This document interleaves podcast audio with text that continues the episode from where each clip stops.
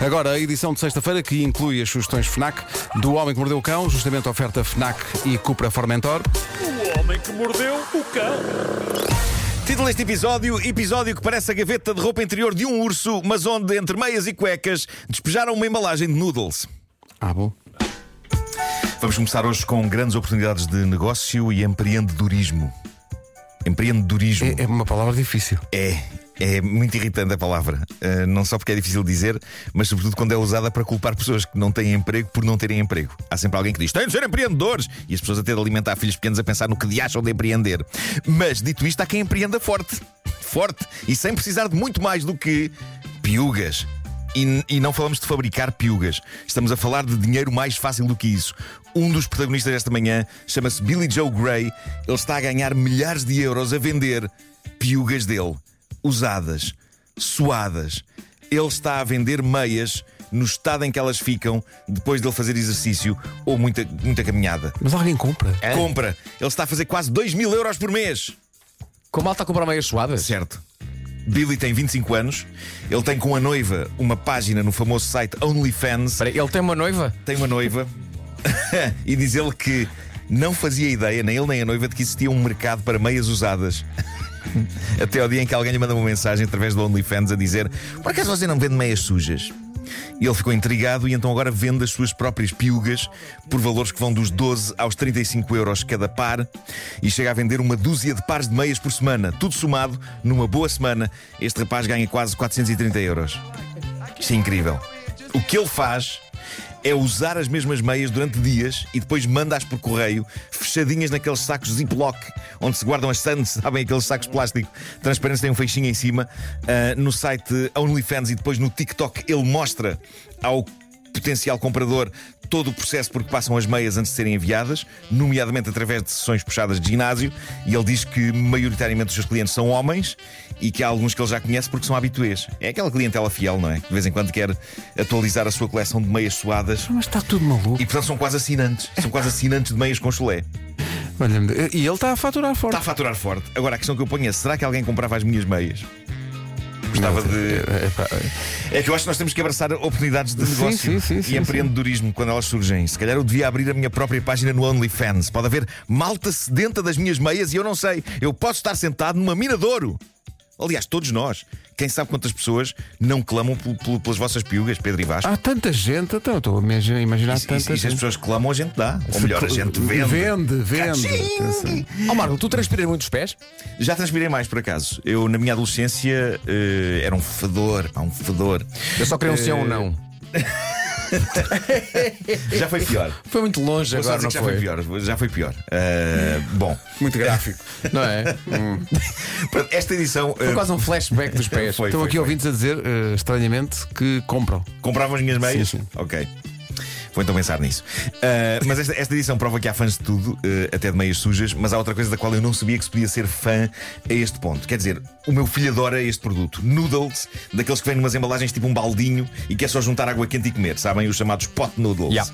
Uh, aqui há tempos eu percebi que o meu filho, se alguém anunciasse que essa passava a ser a dieta única da humanidade e que não havia mais nada, para ele ia ser a melhor notícia do mundo, porque ele gosta mesmo daquilo. Mas não gosta, como este senhor inglês, Dean Pugh, de 53 anos gosta. O homem orgulha-se na sua vida já ter devorado mais de 4 mil embalagens de noodles destes e diz que não faz tensões de parar. Há quase uma década que Dean janta noodles de juntar água todos os dias. E diz mais: diz que até os come se já tiverem passado do prazo. Ele diz que ainda não há muito tempo comeu uma embalagem de noodles cujo prazo já tinha expirado há 14 anos. Há 14 anos 14 ele comeu. Anos. 14 e anos. Está vivo para contar as Ele diz que aguentou heroicamente até ao fim e que o fez para juntar dinheiro para caridade chamar a atenção de uma causa, já não sei qual, mas ele confessou que 14 anos depois o sabor dos noodles estava horrível. E ele descreve-o como sabendo aquilo que ele, acha, que ele acha que sabe o fundo da gaveta das cuecas da avó. Pois. De repente comprar meias sujas parece uma proposta aceitável. Mas diz-me que a causa que ele estava a promover não era a alimentação saudável. Não, isso acho que não. Uh, mas isso é que Pot Noodles é, é, o diminutivo, porque é Pedro Gonçalves Noodles. É isso, claro, claro. tu viste o que eu fiz Muito aqui? bem. Bom. Dean não se limita a comer noodles. Ele coleciona memorabilia relacionada com noodles destes. Chegou ao ponto de comprar três máquinas de venda automática de noodles que tem em casa, sendo que uma delas não apenas vende, como cose os noodles enquanto toca música. E tem algumas raridades que se orgulha, como uma embalagem de noodles chicken korma autografada pela modelo Caprice. Agora, como é que ele conseguiu que ela assinasse uma embalagem de noodles? Não sei. Sei que ele vasculha diariamente a internet por novas marcas e novas variedades de noodles juntar água quente e paga bom dinheiro por raridades descontinuadas e fora do prazo. Ele tem toda uma divisão da casa forrada com embalagens de noodles de várias eras, bem como merchandising, t-shirts, bonecos de mascotes de marcas de noodles, tudo. Quem não acha particular piada a isto e está a ficar um bocadinho agastado é a mulher dele. Ah, ele é casado. É casado, a mulher dele já não aguenta ver nem mais uma caixa de noodles entrar por aquela casa adentro. De facto, pode acontecer duas pessoas que se amam gostarem da mesma coisa, não é? Gostarem ambas de cinema ou gostarem ambas de arte ou de discos de vinil. Pode acontecer, mas talvez seja um bocadinho mais difícil que duas pessoas estejam unidas na sua paixão por colecionar embalagens de noodles. A notícia diz que parece que até na noite de Natal o homem come noodles. É a refeição dele. Esse rapaz um dia come uma fatia de pizza e a cabeça explode. Sim, sim. Não aguenta. Bom, tem aqui a história fascinante de um senhor brasileiro que está nas notícias do mundo porque é casado com nove mulheres. Todas sabem da existência umas das outras, mas ele agora confessa que não é fácil. Não é fácil gerir nove casamentos simultâneos. E agora Atenção, está... quando eram oito estava tudo bem. Quando era 8 era tranquilo, agora 9 é, é muito complicado. pá. Isto, isto, tem, isto tem, tem aqui muito É como aquela 24 Imperial no fim da noite. Sim, sim, essa As outras Ele- 23 não houve problema. Sim, Aquela sim. última é que caiu mesmo mal, pá. Ele agora está a desabafar eh, sobre o sarilho em que se meteu quando decidiu fazer aquilo que inicialmente, diz ele, era uma celebração do amor livre e um protesto contra a monogamia. Já agora gostaria de dizer como é que este senhor é conhecido. O nome dele é fascinante. Ele chama-se Arthur o Urso.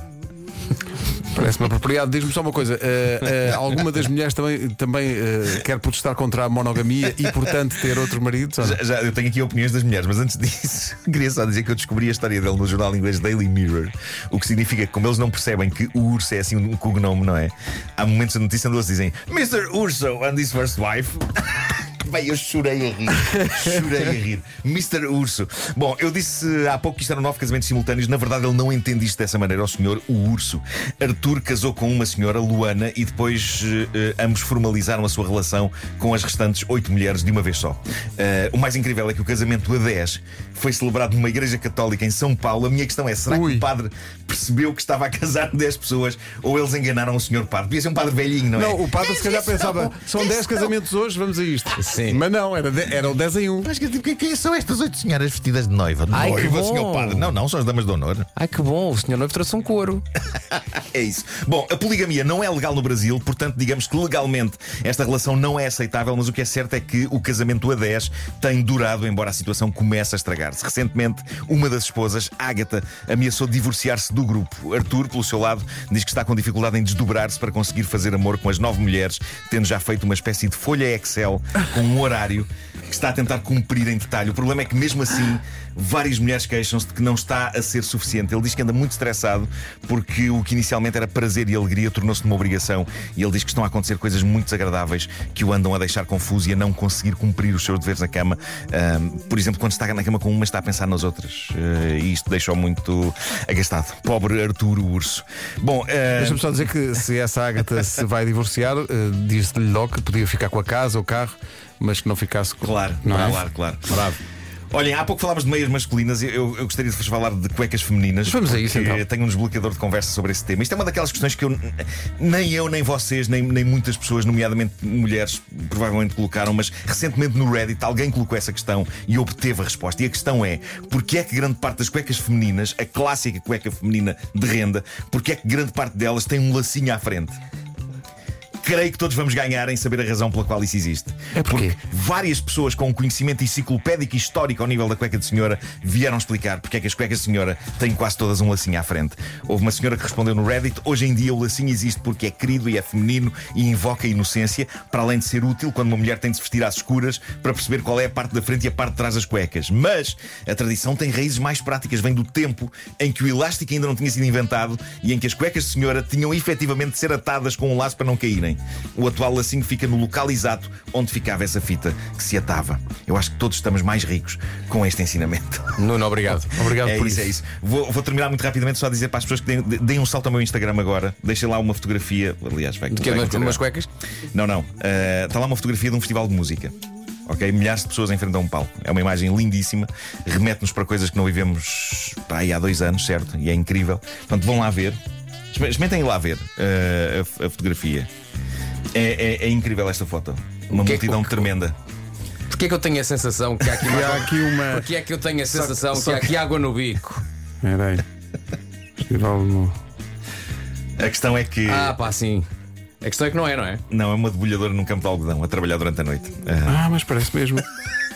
É uma das minhas ilusões de óptica favoritas. pá, que Ah, maravilha. E, e Obrigado por ah, isso. Vão lá ver ao meu Instagram, Nuno Marco. Ah, é lindíssimo. É lindíssimo. Certo. Olha, fala-nos das sugestões FNAC desta semana. Vamos! Para mães que gostam de ler bons romances, a FNAC sugere o novo livro de Fátima Lopes, Faz o teu cu que o teu coração pede. É um romance sobre sonhos adiados, relações colapsadas e a instabilidade Peraí, da vida. Ana Lucas também eu faz o teu cuco. Então, eu ouvi faz o teu cuco. Não te ouviste também faz o que o teu cuco? Faz o que o teu, faz o que o teu coração. Sim. É, é que senta-se um bocadinho mal.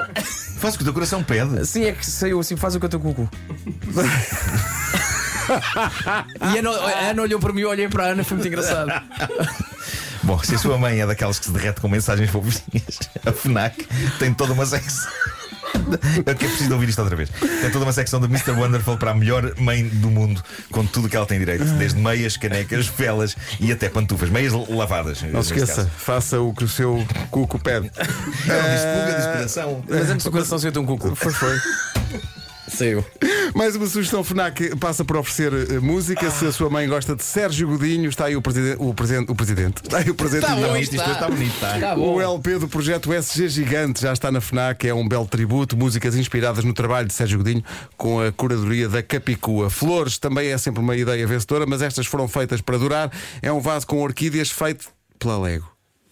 Não sei se não estava à espera disto. Incrível. O presente é para a sua mãe, mas na verdade vai servir para juntar a família toda. Estas são algumas ideias, só algumas, de presentes para dia da mãe. Podem encontrar mais numa loja FNAC em FNAC.pt ou então eh, optar pela ajuda de um expert no serviço Liga e Encomenda através do eh, 211 536 000.